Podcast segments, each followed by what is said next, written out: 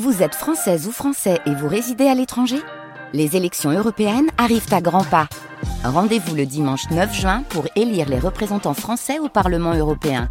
Ou le samedi 8 juin si vous résidez sur le continent américain ou dans les Caraïbes. Bon vote En ce moment, à Paris, sont aussi jugés quatre néo-nazis pour des projets terroristes. L'ultra-droite dans le club des correspondants de ce mercredi. Et nous sommes d'abord en Allemagne. Bonjour Sébastien Baer. Bonjour Marie, bonjour à tous. Vous êtes en direct de Berlin, l'Allemagne, où le terrorisme d'extrême droite est classé au premier rang des menaces. Oui, les autorités allemandes surveillent particulièrement le mouvement dit des Reichsbürger, les citoyens du Reich, qui présentent une menace élevée selon l'Office de protection de la Constitution. C'est une mouvance d'ultra-droite qualifiée de groupuscule terroriste. Elle rassemble environ 23 000 sympathisants. C'est 2 000 de plus que l'année dernière. Mais dans la seule région de Saxe, leur nombre a été multiplié par 4 en un an. Sur fond de crise sanitaire, de guerre en Ukraine et d'inflation, le mouvement fait de plus en plus d'adeptes.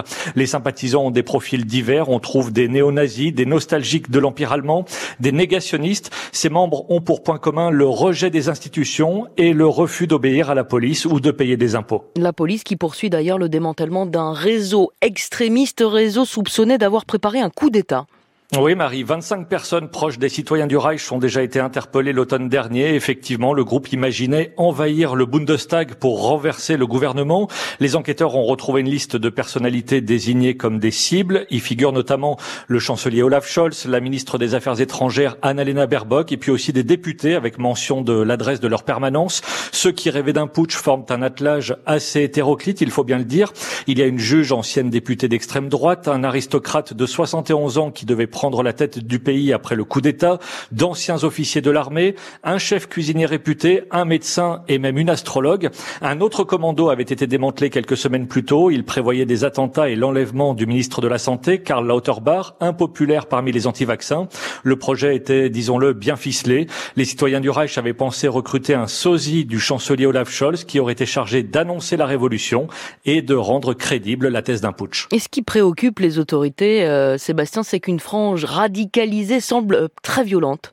Oui, car d'après le ministère de l'Intérieur, 10% de ses sympathisants d'ultra-droite sont prêts à faire couler le sang. Lors du coup de filet de l'automne, la police a saisi 90 armes, des pistolets, des fusils, des arbalètes, des couteaux et des machettes.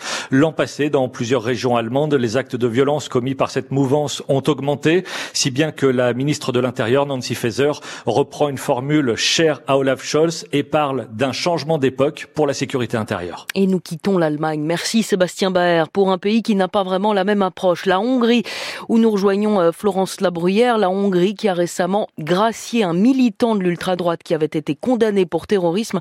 Pourquoi cette amnistie, Florence? Alors cet homme, qui avait lancé des cocktails Molotov contre les résidences de politiciens socialistes, a été gracié par la présidente de la République en avril dernier. C'était au moment où le pape François arrivait en Hongrie. C'était un geste de compassion euh, très lié à la visite du Saint-Père.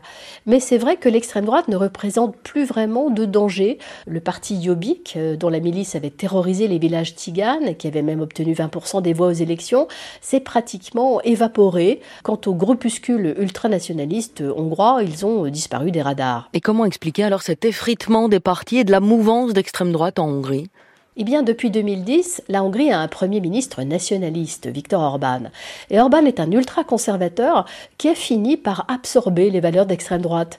Cette euh, idéologie est d'ailleurs aujourd'hui diffusée par tous les médias pro-gouvernementaux. Je vous propose d'écouter un journaliste hongrois, Andras Benchik. C'est un fervent partisan du pouvoir. Et à la télévision, il applaudit l'adoption d'une loi votée en Ouganda, une loi qui prévoit la peine de mort pour les homosexuels coupables de violence, de pédophilie ou d'inceste. Je vous annonce une bonne nouvelle. Le Parlement ougandais a adopté une loi anti-LGBT qui prévoit la peine de mort pour les homos s'ils se marient. Alors voilà ce qu'on entend aujourd'hui sur les chaînes de l'empire médiatique de Victor Orban, des chaînes qui reprennent tous les thèmes de l'extrême droite. Victor Orban aurait donc, Florence, dévoré son extrême droite pour la faire disparaître?